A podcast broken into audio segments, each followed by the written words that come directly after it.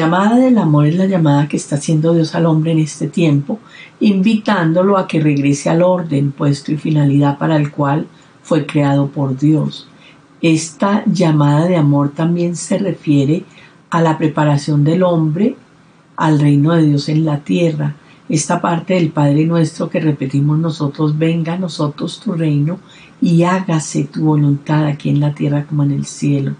Dios llama al hombre para que regrese al paraíso terrenal, para que salga del destierro.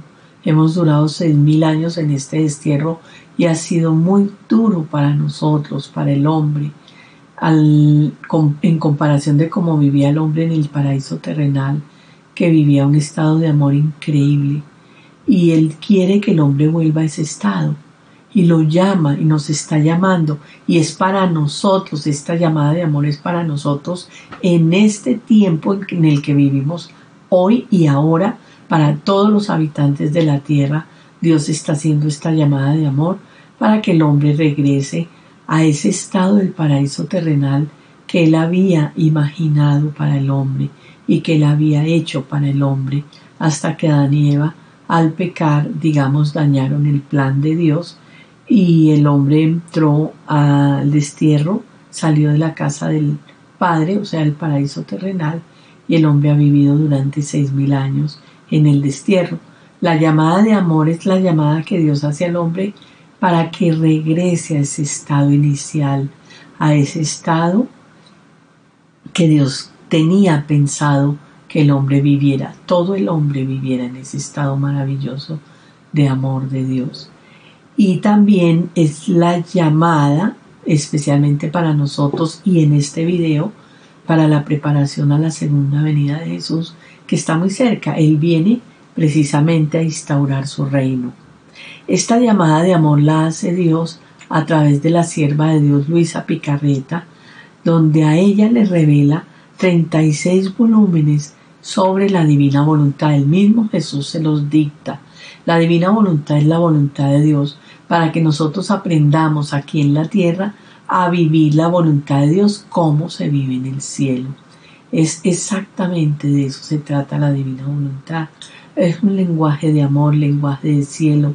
Es maravilloso. Todos los libros se llaman libros de cielo precisamente porque es el lenguaje del cielo que Dios nos está enseñando para que vivamos ya aquí en la tierra como en el cielo.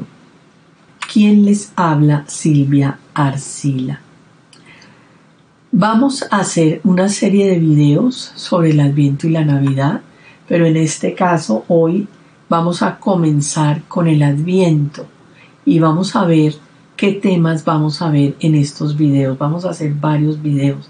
No sé exactamente cuántos salgan.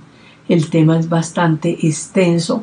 Lo podemos hacer detalle a detalle y se harían diríamos alrededor de ocho videos o se puede hacer un poco más resumido y serían cuatro o cinco videos, no sé. Vamos a ir haciéndolo como Dios nos vaya llevando, como vayan saliendo.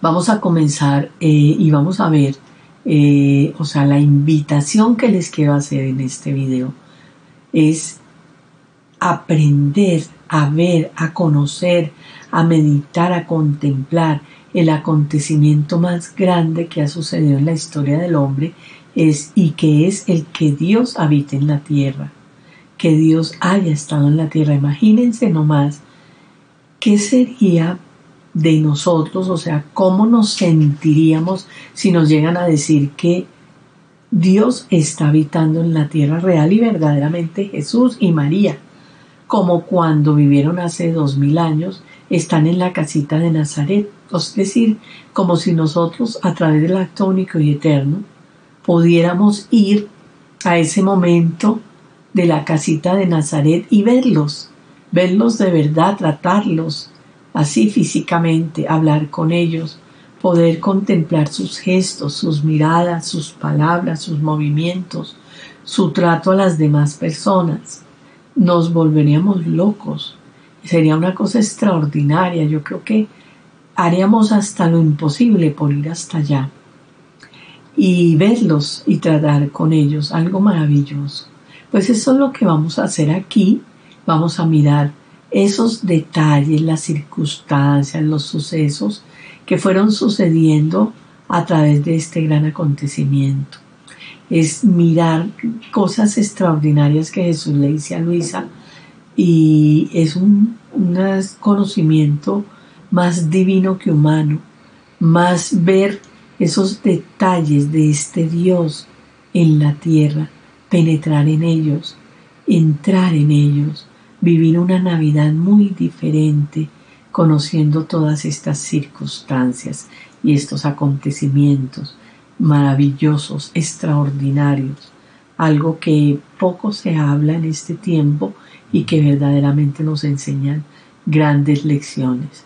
Pero vamos a comenzar hoy con el tema del adviento. Vamos ahora a ver el adviento como preparación de la segunda venida.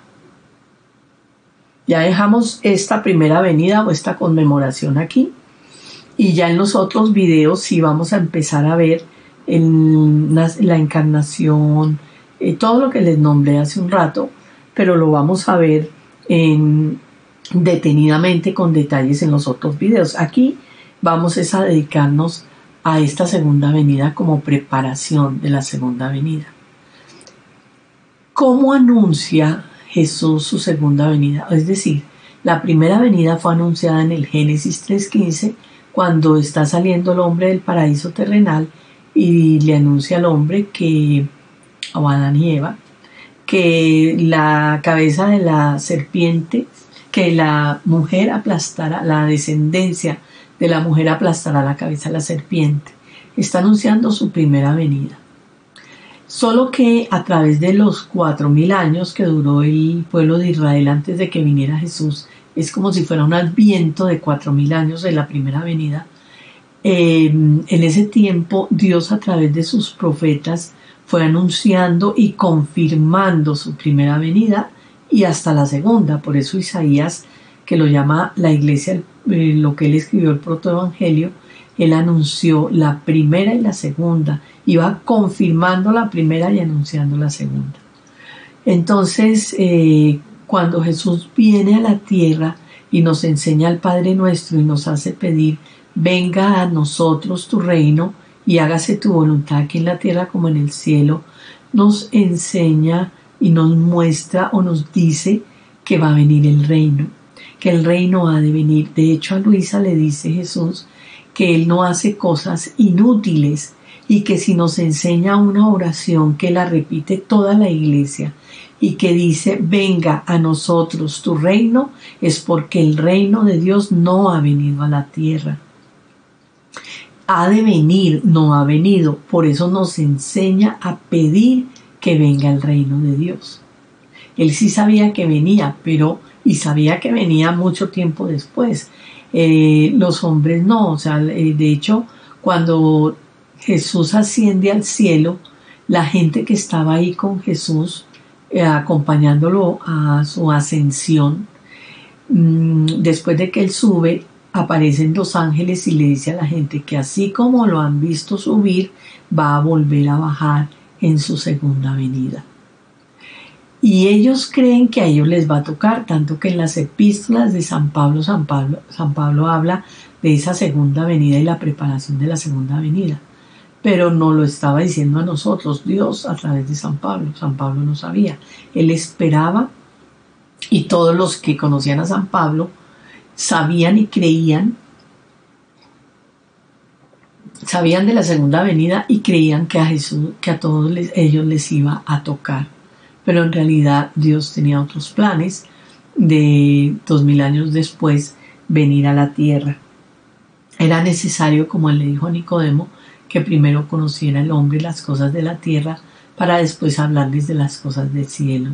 La divina voluntad, como es el cielo en la tierra, el lenguaje del cielo, es lo que él quería darle a Nicodemo, pero cuando le dijo que hablándoles de las cosas de la tierra no entendéis, mucho menos puedo hablarles de las cosas del cielo, y luego cuando se despide los apóstoles que les dice tengo muchas cosas que daros todavía, pero ustedes no pueden con ellas, entonces les enviaré el Espíritu de la verdad que los guiará hacia la verdad completa, el Espíritu Santo. Él quería darnos estas cosas de cielo, pero el hombre no estaba preparado y ha dejado que se prepare a través de su iglesia dos mil años. Y ya entonces llegó el tiempo del lenguaje del cielo, se lo, se lo da a Luisa a través de los escritos de la divina voluntad, él mismo se lo dice a Luisa, por eso yo se los estoy diciendo acá.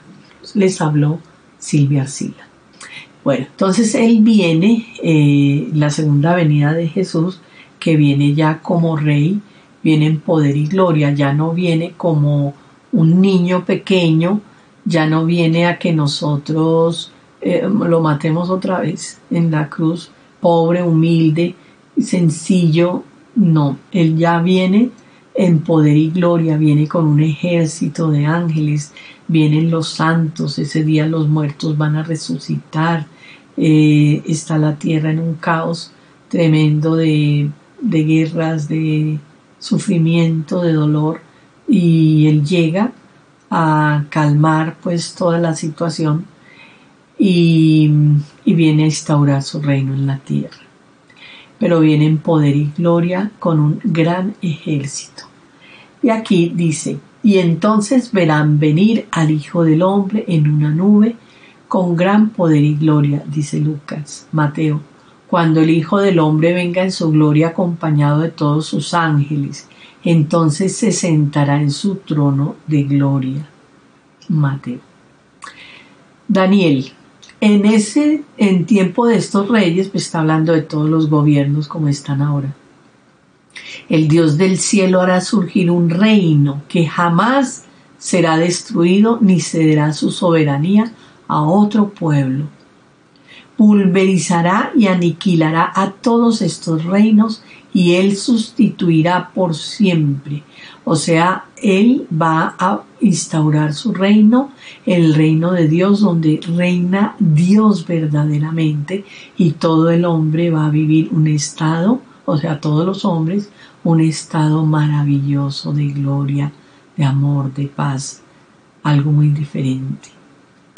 Luego dice Mateo, y cuando venga, pondrá a las ovejas a la derecha, a los cabritos a la izquierda y a las ovejas les dirá, venid benditos de mi Padre, y heredad el reino preparado para vosotros desde la creación del mundo. Es también eh, lo que anuncia cuando Él venga entre nubes, entre nubes con ángeles, eh, a instaurar este reino. También nosotros en la llamada del amor hemos tomado esta frase como eslogan nuestro Venid benditos de mi Padre y heredad del reino preparado para vosotros desde la creación del mundo, porque como es una llamada de amor, les decía que la llamada del amor la hace a través de la divina voluntad, pero también a través de la Biblia en este Evangelio, donde dice el venid, venid es que nos está llamando, nos llama a prepararnos para heredar este reino, para cuando Él venga, seamos las ovejas que Él pone a la derecha y que mm, nos llama para que entremos al reino de Dios aquí en la tierra como en el cielo. Bueno, ah, y, miren, como dice él, aquí dice Marcos, fíjense que todo lo que hemos leído, que, que en la iglesia leen el Apocalipsis, leen a Daniel, a Isaías, y a Juan Bautista también, y algunos otros profetas que hablan de este tiempo pero sobre todo también del Apocalipsis. Pero aquí yo les he puesto también, son los evangelistas, los evangelios. Dice Marcos, por esos días después de aquella tribulación, ¿cuál tribulación? También en, el Apocalipsis hablan que vienen de blanco los que vienen de la gran tribulación.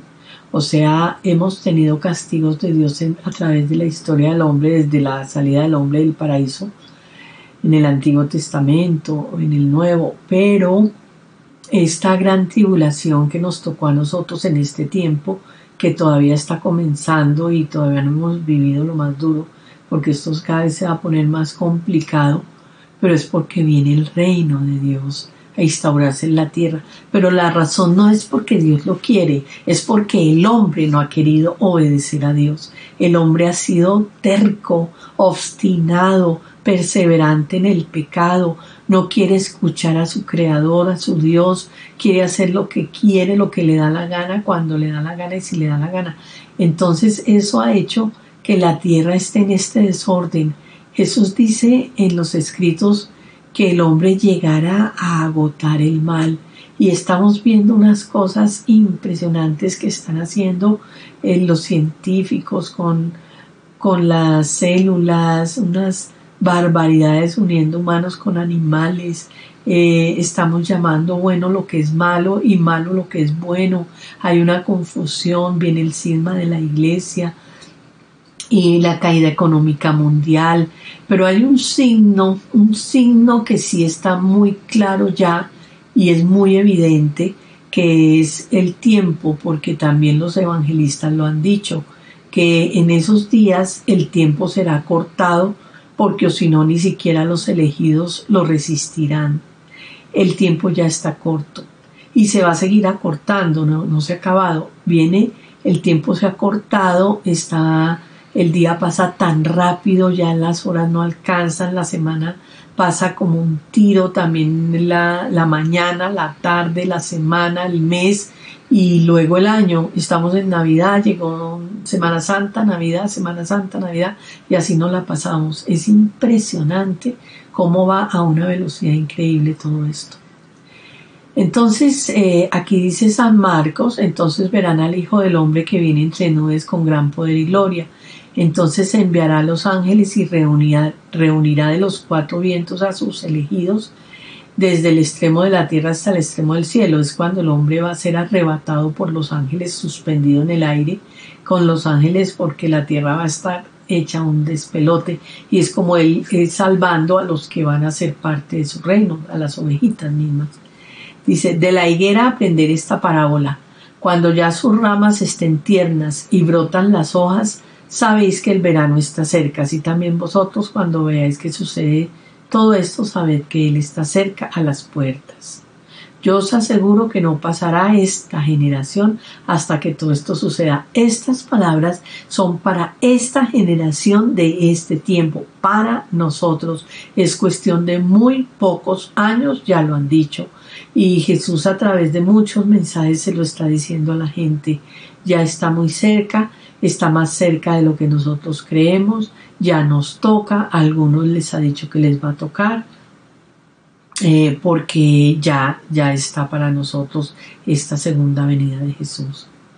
Dice, más de aquel día y hora nadie sabe nada, ni los ángeles en el cielo, ni el Hijo del Hombre, solo el Padre.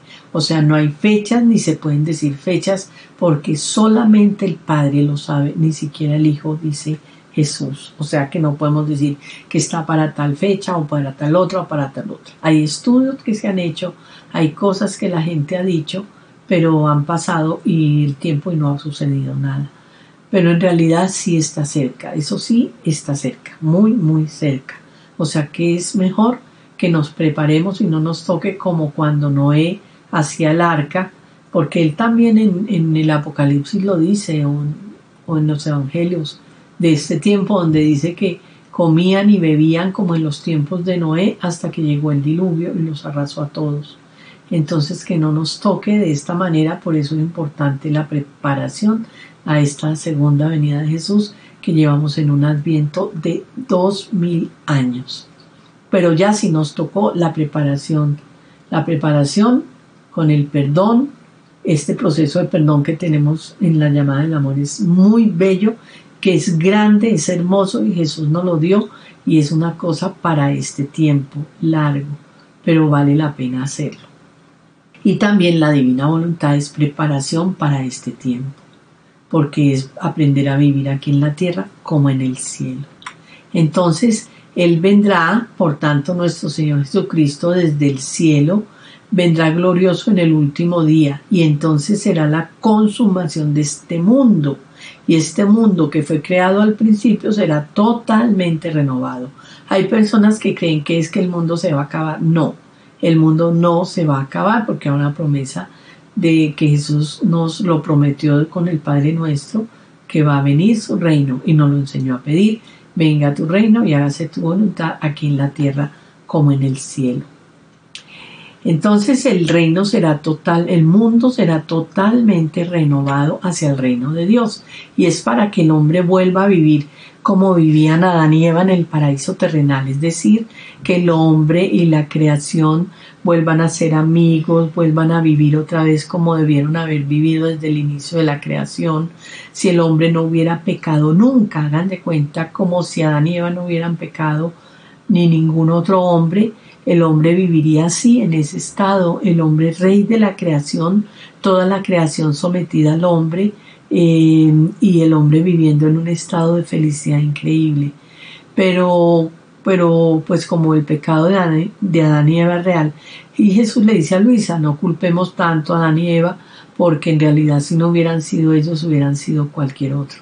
Pero de todas maneras el hombre iba a pecar y salir del paraíso pero ya llegó el tiempo, Dios quiere que el hombre regrese y también es como que veamos nosotros a dónde hemos llegado y a dónde va a llegar el mundo, porque esto va cada vez a empeorar por la maldad del hombre.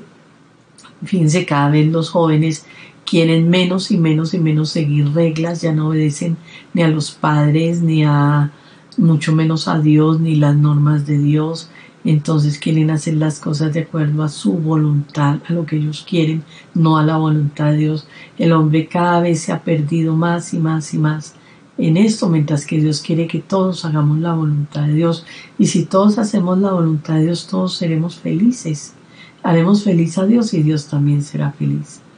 Y aquí también es como dice San Pablo, la creación entera gime con dolores de parto esperando la manifestación de los hijos de Dios, pues porque Dios a la creación le dio ese, ese lugar de rey dominador, o sea, al hombre rey dominador de la creación. Y la creación quería ser dominada por el hombre, pero el hombre en un estado de amor, de justicia y de santidad orinal, como dice el catecismo, como debió ser desde el principio. Y entonces, como el hombre está en pecado y está mal, en sí mismo está mal, pues la creación está mejor que el hombre porque la creación ha estado en el puesto que Dios le dio, mientras que el hombre se salió de ese puesto. También dice Jesús en el volumen 20, primera lectura, que la creación ve al hombre como un ser indigente, como un ser eh, que anda errante, eh, porque se salió del puesto, mientras que Dios le había dado al hombre el puesto de honor y a toda la creación la había sometido al hombre mientras que como el hombre se salió del puesto, entonces la creación está por encima del hombre y por eso la creación eh, se va contra el hombre y el hombre no puede dominarla. Pero cuando el hombre viva, así como dice San Pablo, esperando la manifestación de los hijos de Dios, que son los que verdaderamente van a hacer la voluntad de Dios, como Dios quiere vivir en esa voluntad de Dios, aquí en la tierra como en el cielo, se volverá a vivir en la tierra como en el cielo, sea, el paraíso terrenal, símbolo o imagen del paraíso terrenal, que es el, el, paraíso celestial, que es el cielo. Y dice Isaías, que les decía que él habla de los dos venidas, serán vecinos el lobo y el cordero. El leopardo se echará con el cabrito, el novillo y el cachorro pasarán juntos y un niño pequeño los conducirá. La vaca y la osa pasarán juntas Pasarán, juntas acostarán sus crías, el león como los bueyes comerá paja, hurgará el niño de pecho en el agujero del áspid, la serpiente, en la boca de la serpiente, y la ura de la víbora del recién destetado meterá la mano aquí, es en la boca de la serpiente. Nada hará daño, nadie hará mal en todo mi santo monte, porque la tierra estará llena de conocimiento de Yahvé como cubren las aguas del mar. Por eso Jesús también a través de los escritos de la divina voluntad nos dice que es el conocimiento de cielo que nos lo está dando para que empecemos ya a tener ese conocimiento que aquí dice Isaías, que la tierra estará llena de conocimiento de Dios como de cubre las aguas del mar. Todo el mundo conocerá a Dios, pero lo conocerá eh, de diferentes maneras, eh, digamos, de diferente proporción, pero ya nosotros nos está preparando con este conocimiento de la divina voluntad, porque Él sí que lo habla y dice que los escritos tienen la virtud de llevar al hombre a ese estado de origen. Esos escritos de la divina voluntad, Él le puso una virtud especial, es la semilla, la palabra de Dios como semilla, la palabra del sembrador, que tiene ese fruto de llevar al hombre a su estado de origen. Entonces, esto es el adviento como preparación de la segunda venida de Jesús. Ahora vamos a ver algo también de la segunda venida de Jesús y es que la segunda venida de Jesús se da en dos sentidos. O sea, hay que ver estos dos, dos, sentidos de la venida de Jesús. La primera es la venida física de Jesús, que es lo que hemos estado hablando, que Él vendrá con el ejército, vendrá como rey, vendrá con los santos, en poder y gloria, instaurar su reino en la tierra. Es la, primer, es la venida de Jesús física, pero hay otra venida de Jesús segunda, que es espiritual, la iglesia también está esperando la segunda venida espiritual de Jesús. Y fíjense que Jesús, por ejemplo, dice aquí en el, en el Evangelio, y lo dice, eh, la segunda venida de Jesús tiene una connotación espiritual, se refiere, se refiere al adviento místico, es la preparación moral del hombre a la segunda venida de Jesús espiritual o reino de Dios en el alma. Es individual particular y llega en diferente momento en cada persona. Si es espiritual es que viene dentro de nosotros y es particular porque la persona puede decir sí o no si quiere, quiero participar del reino, quiero, quiero realmente este reino de Dios en mí o no lo quiero. Y también individual, es solo yo, no es para todo el mundo al tiempo. Él está tocando muchos corazones, está ya difundiendo la divina voluntad por muchas partes del mundo, que se trata de eso. O hay mucha gente que no conoce la divina voluntad, pero que sabe que el reino está cerca, que vienen muchas cosas. Eh, entonces, eh, saben ya que viene el reino y los prepara Dios de una manera diferente, pero la manera más oportuna, más completa, más grande de prepararnos es a través de la divina voluntad. Y dice que es individual y particular. Llega en diferente momento en cada persona. Porque es dentro del corazón del hombre. Por eso él dice, habiéndole preguntado a los fariseos cuándo llegaría el reino de Dios, le respondió, la venida del reino de Dios no se producirá ostensiblemente. En otros dice, no llegará eh, eh, no ostensiblemente, no se mostrará de forma como haciendo mucha bulla, sino que se dirá verlo aquí o verlo allá, ni se dirá verlo aquí o verlo allá, porque el reino de Dios está dentro de cada uno de ustedes o dentro de vosotros. ¿Qué es lo que pasa? Que la venida de Jesús, la segunda venida se da en dos sentidos, dos aspectos. La venida física si viene ostensiblemente, si viene de forma estrepitosa, que es como dice, es estrepitosa la palabra, la venida de Dios no se producirá, no se producirá de forma estrepitosa, o sea, no hará bulla, ni se dirá verlo aquí o verlo allá, porque el reino de Dios está dentro de cada uno de ustedes. ¿A qué se refiere? Aquí se refiere a la venida espiritual de Él él hablaba en parábolas, él no decía las cosas muy claras, pero uno ya conociendo y viendo la divina voluntad sobre todo tiene mucho conocimiento, mucha luz que nos ha dado a conocer y entender mejor el Evangelio y las, y las palabras de Jesús, Antiguo y Nuevo Testamento, la doctrina de la iglesia, el catecismo de la iglesia, entenderlo mejor. Pero aquí se trata es de que Él viene eh, él dice que no se producirá ostensiblemente, o sea, nadie se dará cuenta, es cuando Él ha ido tocando los corazones de los, eh, dando a conocer su divina voluntad, dándole a entender a la gente que el reino de Dios viene, que nos preparemos, y hay gente que se está preparando para eso. Entonces, ya en esos corazones que le han abierto la puerta a Dios, que lo han dejado entrar, pues Él ha entrado a reinar y es en una forma sencilla, en una forma callada, no haciendo estrépito, no haciendo cosas grandes, está dentro de nosotros, a los que le queremos y le decimos sí, yo quiero vivir en tu reino, yo quiero hacer tu voluntad aquí en la tierra como se hace en el cielo, yo te entrego mi voluntad y, tomo la tuya para vivir, que es lo que le dice Luisa y nos enseña a nosotros a través de la divina voluntad. Entonces, por esa razón, es que él dice que no será ostensible el reino. ¿Pero por qué? es cuando está hablando de su venida espiritual que viene ya y ya vino, ya, ya hay gente que lo está viviendo aquí en la tierra como en el cielo, porque es un estado del alma, porque es espiritual. Y dice, eh, cuando le habla a las iglesias en el Apocalipsis, mira que estoy a la puerta y llamo, si alguno oye mi voz y me abre la puerta, entraré en su casa y cenaré con él y él conmigo. Está hablando de esa venida de él espiritual. Él viene a reinar en el corazón del hombre. El hombre tiene un trono en su corazón. Es, nosotros mandamos, mi voluntad hace y reina en mí como le place. Es lo que vive el hombre día a día.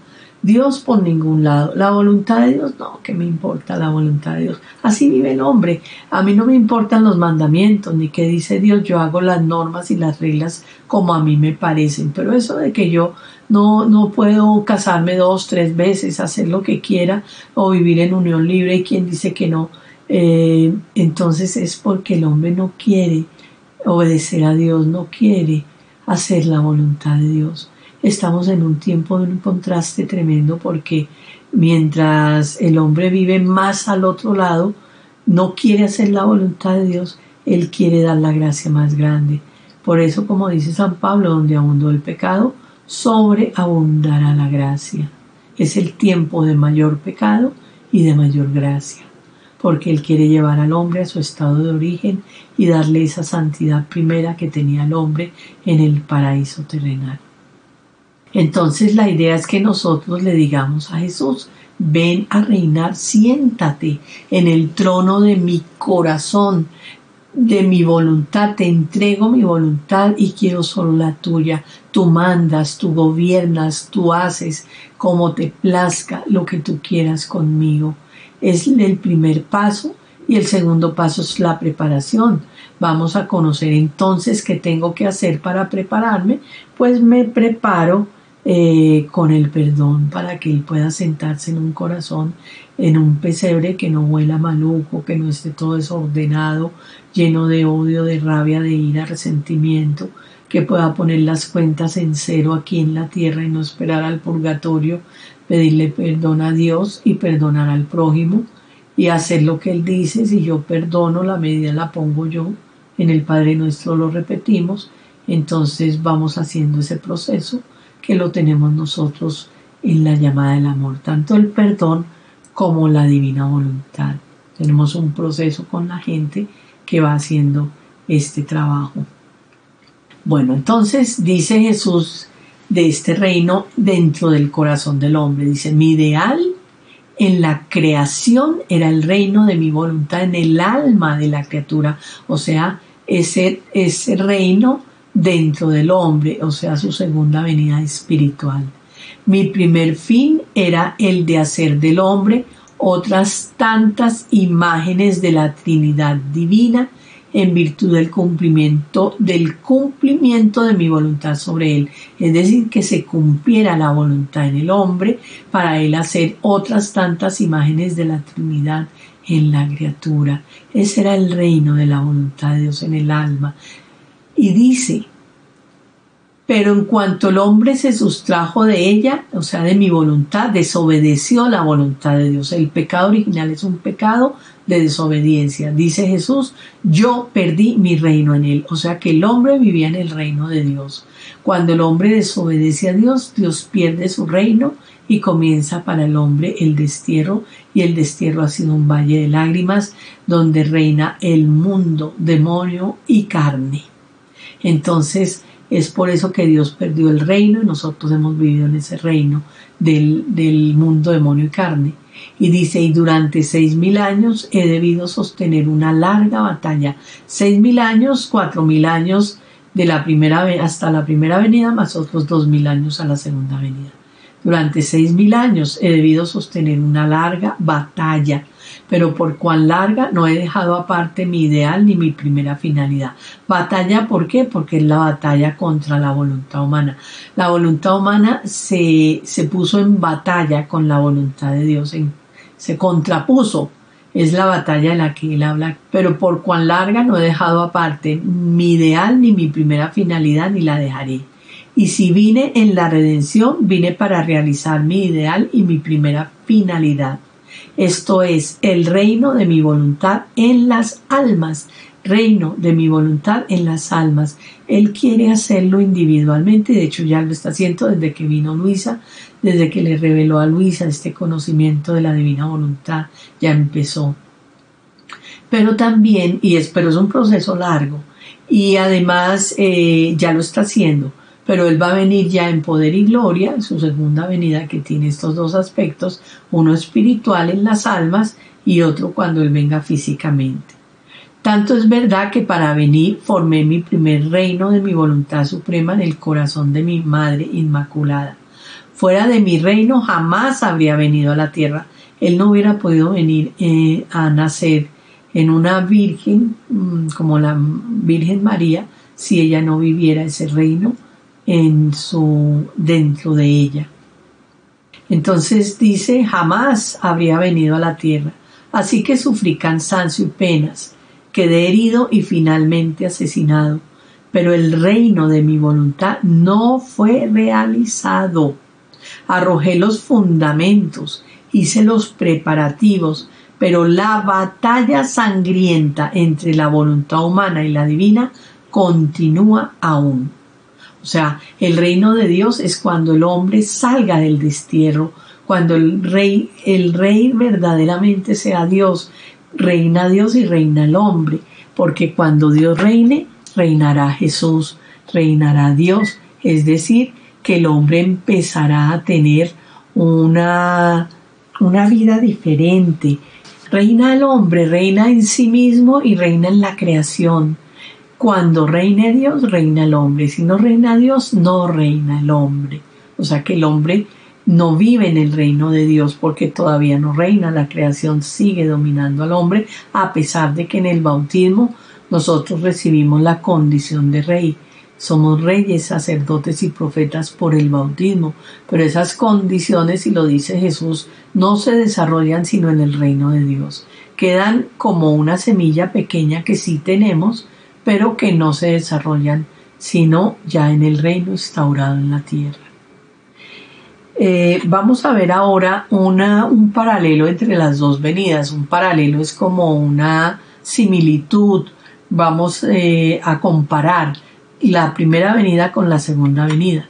Por ejemplo, en la primera venida, que es cuando vino Jesús y nació en un pesebre, eh, se anunció esa primera venida desde la salida de Adán y Eva del paraíso. La descendencia de la mujer aplastará la cabeza de la serpiente. Génesis 3.15. Hasta la venida de Jesús dura cuatro mil años. O sea, que esta venida se anuncia. Esta venida se anuncia en, el, en la salida de Adán y Eva del paraíso y cuatro mil años después Jesús viene a la tierra viene en su primera venida.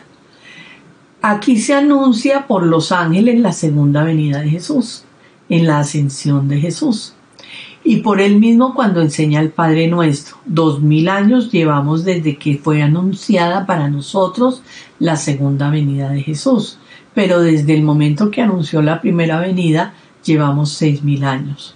O sea, seis mil años desde la salida de Adán y Eva del paraíso pero dos mil años desde que se anunció la segunda venida. Podemos decir que el adviento para la primera venida duró cuatro mil años. La espera de esa primera venida y el adviento de la segunda venida ha durado dos mil años. Y ha durado dos mil años porque se anunció eh, cuando estuvo Jesús en la tierra con el Padre nuestro y con la y cuando los ángeles ascendieron al cielo o sea, por esa razón ha sido el anuncio de dos mil años, el, adviento. Porque el adviento, como es el tiempo de espera a la venida, entonces se espera desde que se sabe que va a venir. Entonces en el primer, eh, la primera venida fueron cuatro mil años de adviento. La segunda venida, dos mil años de adviento para la segunda venida. Estamos todavía en espera de la segunda venida pues los años que falten no sabemos, no podemos decir que es hasta que se cumplan los 33 años desde que Jesús murió en la cruz, no. Es una, es una forma nuestra de pensar, pero no, no es así. Eso solo lo sabe Dios, pero yo sé que está mucho más cerca de lo que creemos. Más cerca. No, no nos falta hasta que sea el 2033, es mucho antes. Bueno, es antes, no sabemos qué tanto. Todos sabían que era el tiempo del Mesías. En esa primera venida, cuando estaban esperando en la época de Jesús y de María, todos sabían que era el tiempo del Mesías. Los, los judíos saben interpretar muy bien las escrituras, los tiempos. Dios es muy numérico. Las cosas que hace Dios las hace muy, muy bien calculadas numéricamente él habla muchísimo del 3. El 3 dice, por ejemplo, en las horas de la pasión, y lo dice en, los escritos de la Divina Voluntad, que en la pasión lo acompañó el 3 en todo. Fueron tres horas de agonía en el huerto, fueron después tres veces lo coronan de espinas, tres veces lo desnudan, tres caídas, eh, tres eh, clavos, eh, los, los lo crucifican a las 3 de la tarde, a las 3 de la tarde muere, más bien, luego resucita a los tres días. Él dice que el 3 por, por la Trinidad y por las tres potencias del alma, voluntad, inteligencia y memoria.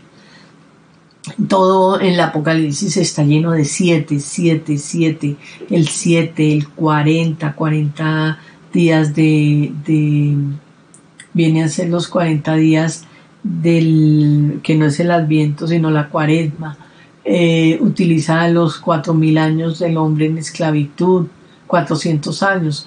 4000 años antes de que él vino 400 años de la esclavitud en Egipto. Entonces los 40 años andando en el en el desierto también pone 12, el 12, 2, 12 apóstoles, 12 tribus de Israel, las 12 puertas de la gran Jerusalén, entonces Él usa mucho los números y para Dios es importante los números. Entonces Él tiene su fecha, su medida exacta. Los judíos saben leer muy bien esas escrituras y van entendiendo. Además ellos tienen un calendario lunar, nosotros tenemos un calendario solar y Dios pues les da todo en calendario lunar, no solar. Eh, o sea, tienen un calendario de acuerdo a la luna, no al sol. También eh, por eso pueden interpretar mejor los tiempos, son más acertados. Eh, dice también, en esa época decían y sabían que el Mesías estaba próximo a venir y que venía en una niña llamada María. Entonces le ponen el nombre de María a muchas niñas, María de Cleofás, María de Cebedeo, María mm, Salomé, María, María la pecadora, Magdalena. Entonces habían muchas Marías porque como el Mesías estaba próximo y nacía en una niña llamada María, muchas niñas se llamaban así por si acaso el Mesías nacía en esa niña. Bueno, esto es del tiempo de Jesús. Había un, había un tiempo de inquietud, la gente sabía, no sabía el cómo ni el cuándo exacto, pero sabían que estaba cerca. Como en este tiempo, que hay un ambiente inquieto, la gente sabe que algo va a pasar, de hecho ya están pasando muchas cosas y van a seguir pasando, pero aquí la gente dice que el mundo se va a acabar, que no se va a acabar, más bien viene el reino de Dios. Ya sabemos, Dios lo ha anunciado, la Virgen lo ha anunciado a muchas personas en muchas partes, entonces ya ya se sabe. Hay gente que no tiene ni idea de nada porque no se entera, pero sí ya se sabe.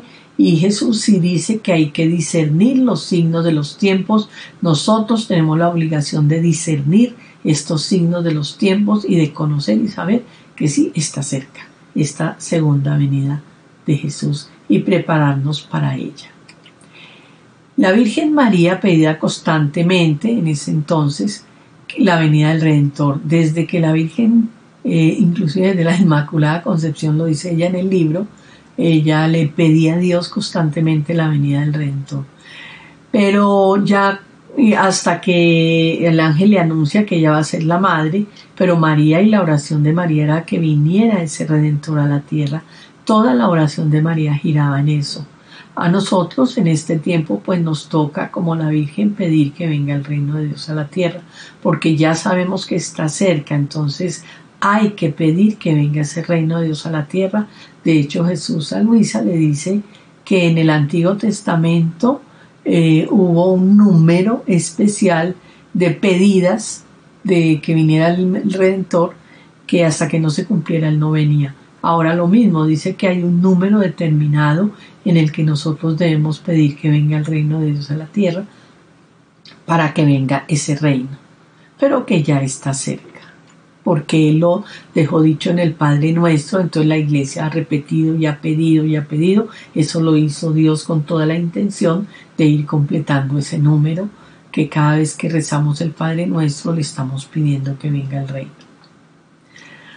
Bueno, eh, cuando vino Jesús no lo reconocieron, lo esperaban poderoso y glorioso, que los iba a liberar, pero que los iba a liberar de la esclavitud del pueblo romano. El pueblo romano tenía un dominio sobre el pueblo judío. Por eso Pilatos era romano y representaba al, al poderoso que cuando Jesús estaba pequeño era Augusto. No sé si ya cuando él creció lo cambiaron, creo que sí. No recuerdo el nombre. Pero, pero era Augusto porque Augusto fue el que pidió que fueran al censo el emperador Augusto, que era romano, él era, sí, el emperador de Roma. Entonces los judíos eh, eran de esa zona y por eso cuando el emperador dice vayan a, porque quiero saber a quiénes estoy mandando, qué cantidad de gente yo mando, por eso fue el censo. Entonces eh, fueron los judíos. Si ellos no estaban sometidos a Roma, pues no tenían por qué ir. Cuando el emperador le da por saber a quién está mandando. Entonces los del pueblo de Israel creían que el Mesías venía a liberarlos de la opresión del pueblo romano y que los iba a liberar, pero pues era una liberación muy pequeña, muy chiquita, muy solo para ellos y así como la historia del pueblo de Israel está lleno de liberadores, el capítulo de jueces, los jueces todo el tiempo liberan al pueblo de Israel del sometimiento de otros pueblos, entonces volvían y se esclavizaban, pero era por, por el pecado del pueblo de Israel. Entonces esa no era una libertad que, que, fuera grande, la libertad era la libertad del hombre del pecado, porque el hombre vivía esclavizado, esclavo del pecado, y todavía, pero porque quiere. Pero Jesús ya trajo la libertad de esa esclavitud que los israelitas o los judíos no entendieron. Entonces ellos no lo reconocen, lo esperaban poderoso, glorioso, eh, que los iba a liberar, pero nace en un pesebre, viene pobre, humilde a morir en una cruz y pocos fueron los que lo vieron, muy pocos lo vieron. Entonces por esa razón es que y dice Jesús inclusive que que aún sabiendo todo el mundo, cuando vinieron los reyes magos, dice, se turbó Herodes y toda Jerusalén, y todo el mundo se, se enteró que había venido Jesús, no lo fueron a visitar. Antes lo, lo querían matar. Entonces, pues por esas razones que ellos no lo reconocen, porque no viene como a ellos les gusta, poderoso, eh, glorioso, a, a someter más al hombre y a, y, aplastarlo más, porque en realidad eso es lo que hacen los poderosos del mundo. Y querían que Jesús viniera así, pero él viene pequeño, libre, nace en un pesebre, pobre, digo, nace en un pesebre. Entonces así no lo querían, así no lo quería el hombre, lo quería lleno de poder. Y Dios tenía sus planes porque él decía que él quería nacer en la pesebre, primero porque él quería nacer en el pesebre del hombre y será una similitud pero además porque él decía que si él viene poderoso y, lleno de, esa, esa, majestad que tiene Dios, que es tremenda, eh, nosotros nos hubiéramos muerto de miedo y no nos acercaríamos a Él. Bueno, entonces no lo reconocen, lo esperan poderoso y glorioso que los iba a liberar, pero nace en un pesebre. Viene pobre, humilde, a morir en una cruz, y pocos fueron los que lo vieron. Y en cambio en la segunda venida viene en poder y gloria a instaurar su reino y dice el Apocalipsis que todo ojo lo verá, es decir, que ahí sí todo el mundo lo va a ver. Ya no habrá quien diga que ya no habrá quien diga que no ha venido, que no lo ha visto, por eso cuando van a anunciar, ay, que digan que, que está aquí o que está allá, ahorita viene ya es el anticristo, anticristo, es, es todo lo opuesto a Jesús y muchos van a creer que es Jesús y que volvió y, y, va a ser un engaño tremendo. Él viene a instaurar la economía mundial. Jesús jamás vendría a eso, porque él busca es el alma, no la parte material. Entonces va a haber un desorden, va a haber un, mucha gente lo va a seguir y se va a equivocar. Por eso este tiempo es un tiempo de mucha oración, de penitencia, de ayuno, ojalá, de perdón, de perdón a Dios y de perdón al prójimo, de conocimiento de cómo vivir esa voluntad de Dios y centrarse en eso, porque si no está pique allá, pique allá, que dicen aquí, que dicen allá, yo quiero mirar acá, no, yo quiero mirar allá, terminamos enredados. Y eso es, es una verdad lo que les estoy diciendo, es un, es como un riesgo muy grande hacer una de esas cosas. Es un tiempo más bien de recogimiento con Dios, de volver la mirada a Dios, de querer hacer la voluntad de Dios y sobre todo eh, centrarnos, centrarnos en el perdón y en la divina voluntad para que podamos prepararnos lo mejor posible como Dios quiere para nosotros en este tiempo.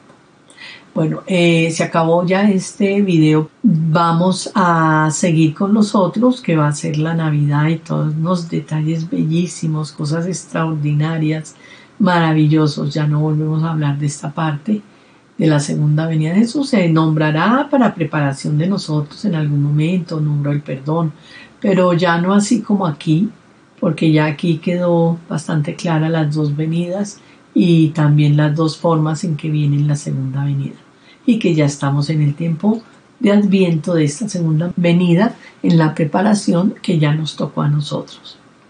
Entonces continuamos con los otros videos en los otros capítulos. Les habló Silvia Arcila.